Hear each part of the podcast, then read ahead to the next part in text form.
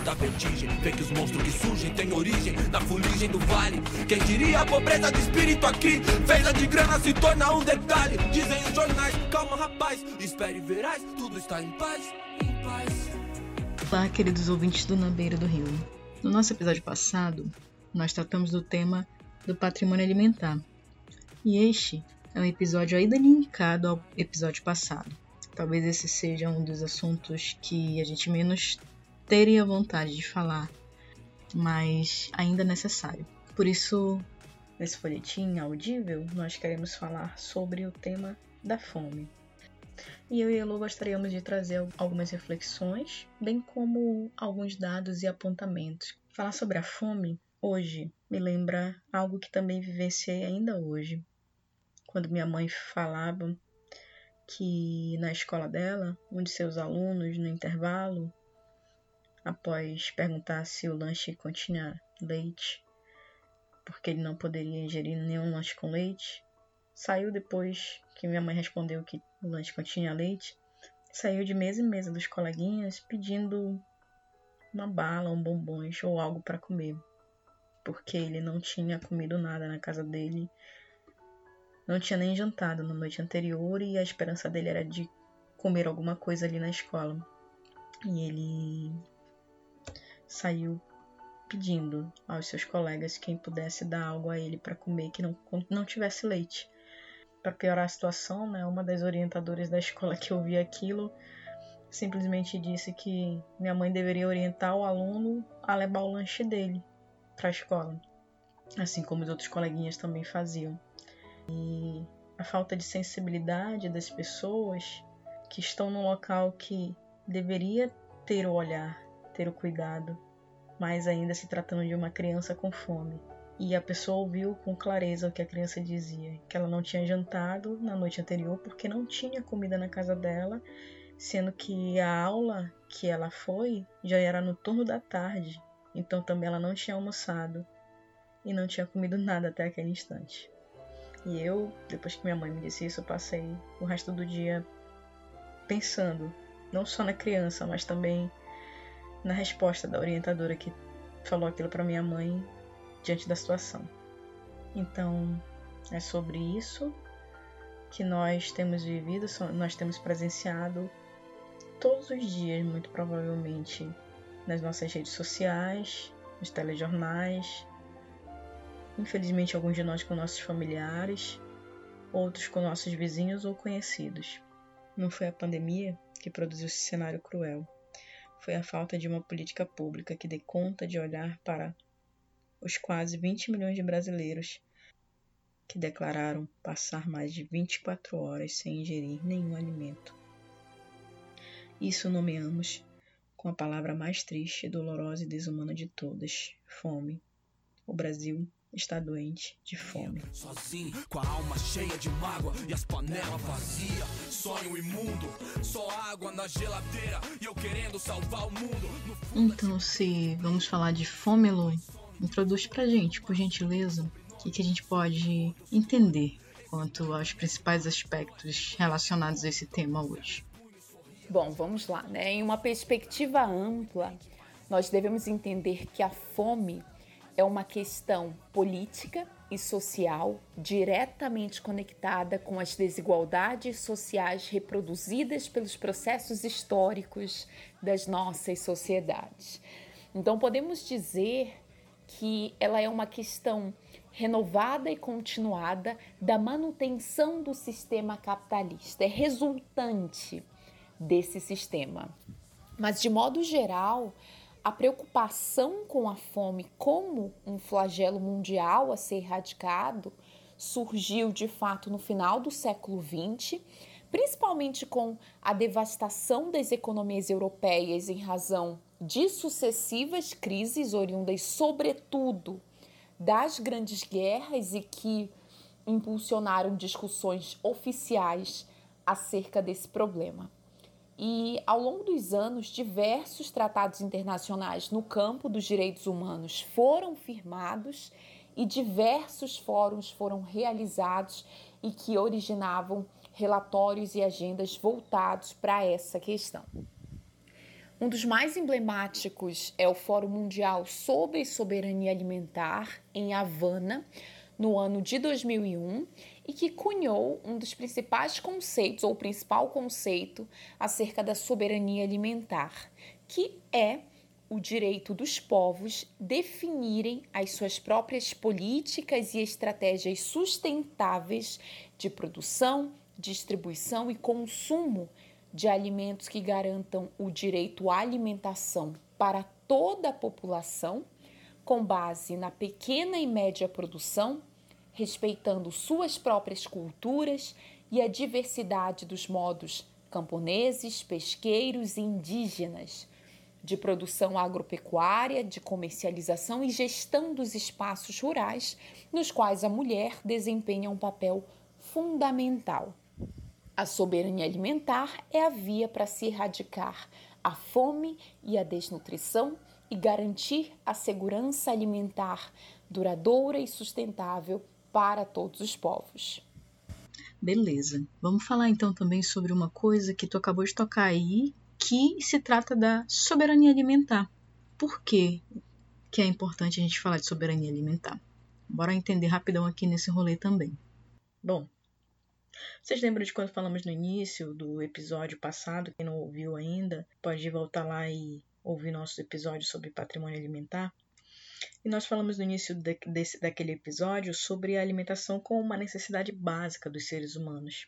Então, historicamente, a alimentação é uma necessidade básica, mas que nem sempre foi suprida adequadamente para todos os seres, para todos que já passaram sobre a face da Terra.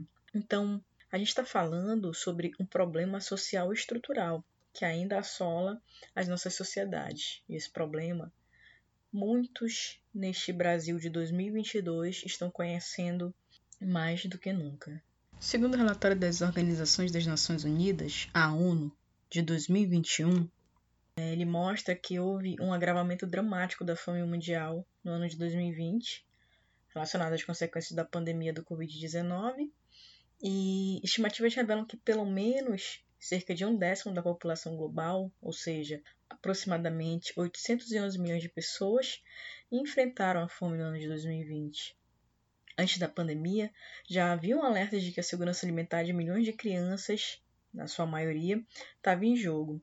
Mas a pandemia ela veio para intensificar e expor mais ainda as fragilidades dos, dos sistemas alimentares no mundo.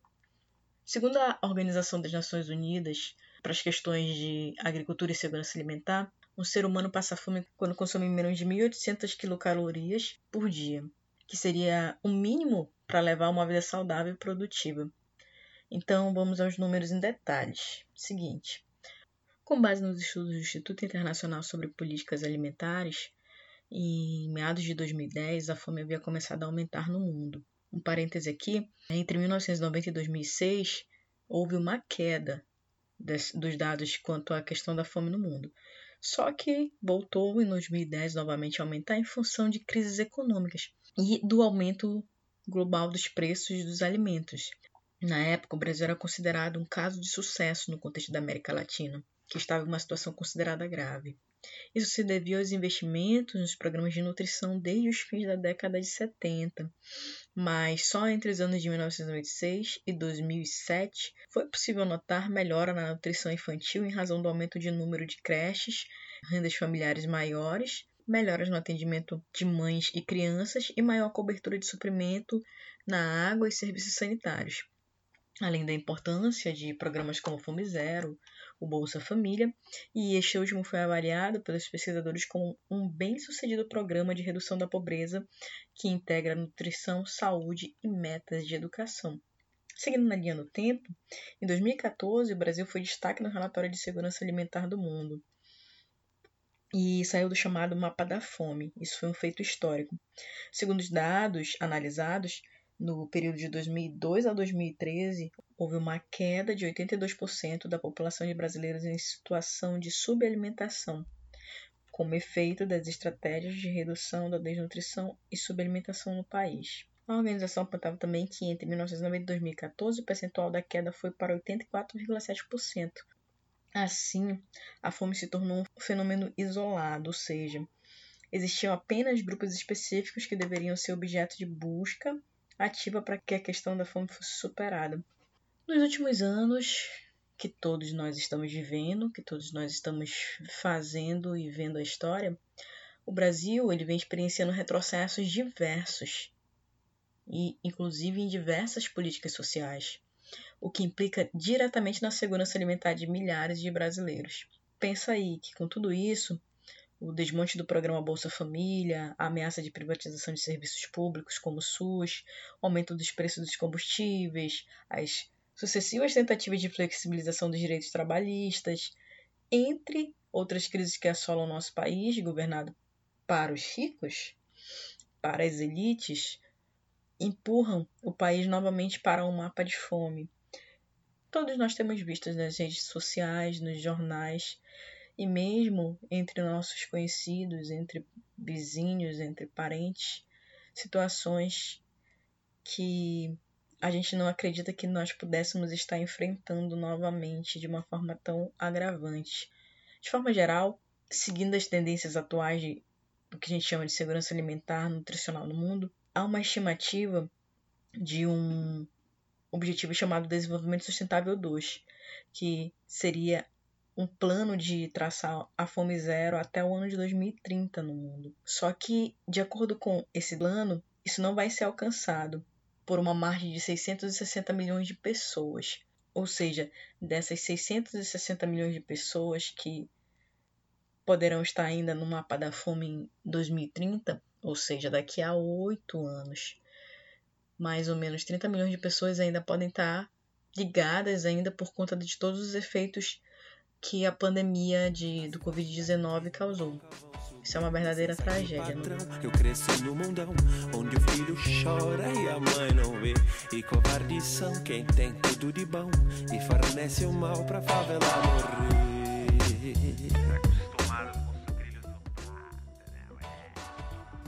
Nessa discussão, é necessário chamar atenção para uma outra questão que é de ordem ambiental, uh, atrelada diretamente a esses esforços pela soberania alimentar.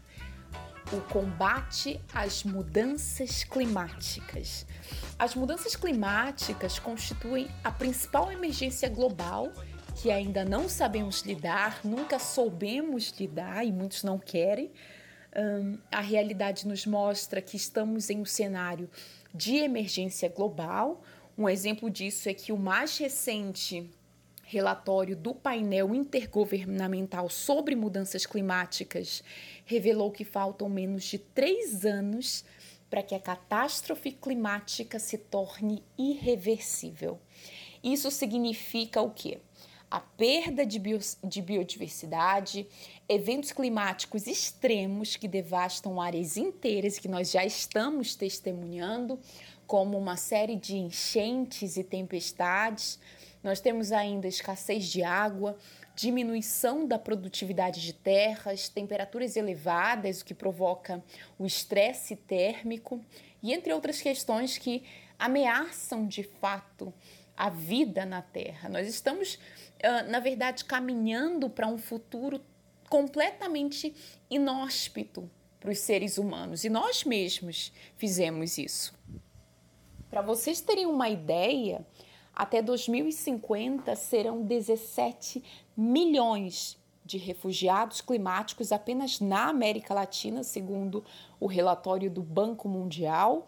E voltando para o relatório do painel intergovernamental, uh, existem ações urgentes, uh, extremamente necessárias, como o uso de energias renováveis ou alternativas e a preservação e conservação das florestas para poder reverter esse cenário, mas existe uma mudança drástica e que precisa ser realizada imediatamente, que é uh, uma mudança dos nossos sistemas alimentares.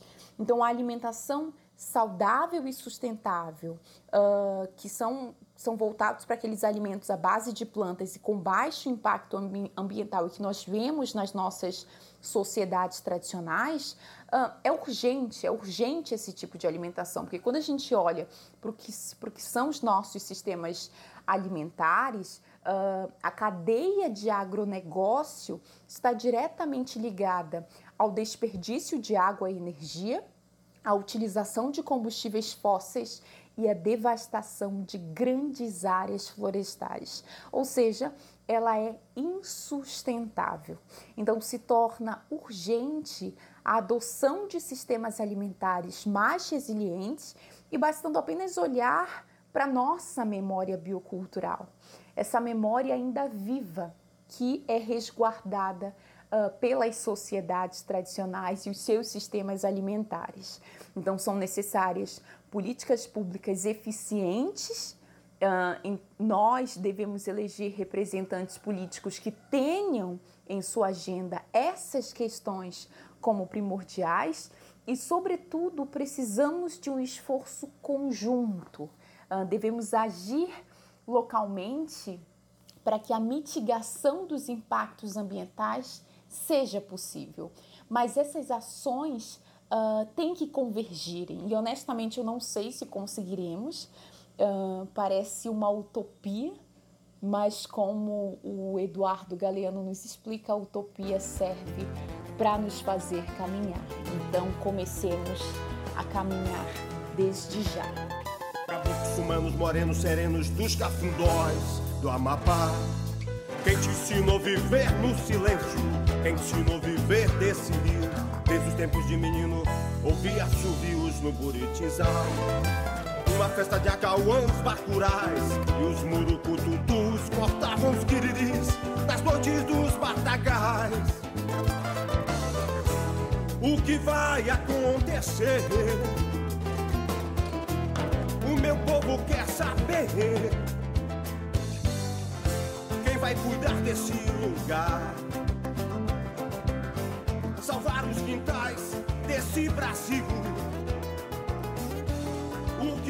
Entendo e compartilho desse teu pensamento, minha amiga. Poderia usar uma frase aqui que diz o seguinte: quando o homem resolver reformar a sua consciência, o mundo tomará outro roteiro, o mundo poderá tomar outro roteiro. E o que nós podemos aprender com tudo isso é que é urgente transformar os nossos sistemas alimentares para a gente alcançar a segurança alimentar de todas as pessoas.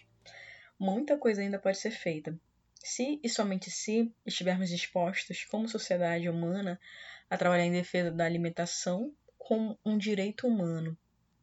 Existem caminhos possíveis, como o fortalecimento das políticas sociais, que nada mais são do que políticas humanitárias, que advoguem pela proteção alimentar, pela resiliência climática, por programas e projetos voltados às atividades econômicas de comunidades, defesas das cadeias de abastecimento e melhor distribuição e acesso aos alimentos, o combate ao desperdício e às desigualdades estruturais da sociedade, entre outras estratégias e ações que sejam propagadas globalmente.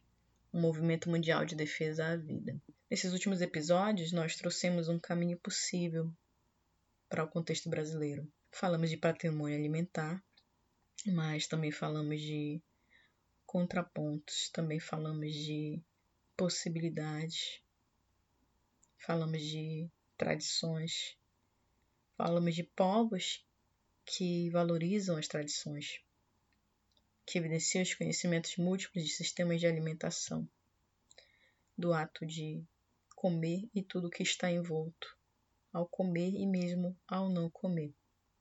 E esse foi mais um Na Beira do Rio. Muito obrigada a você que nos ouviu aqui.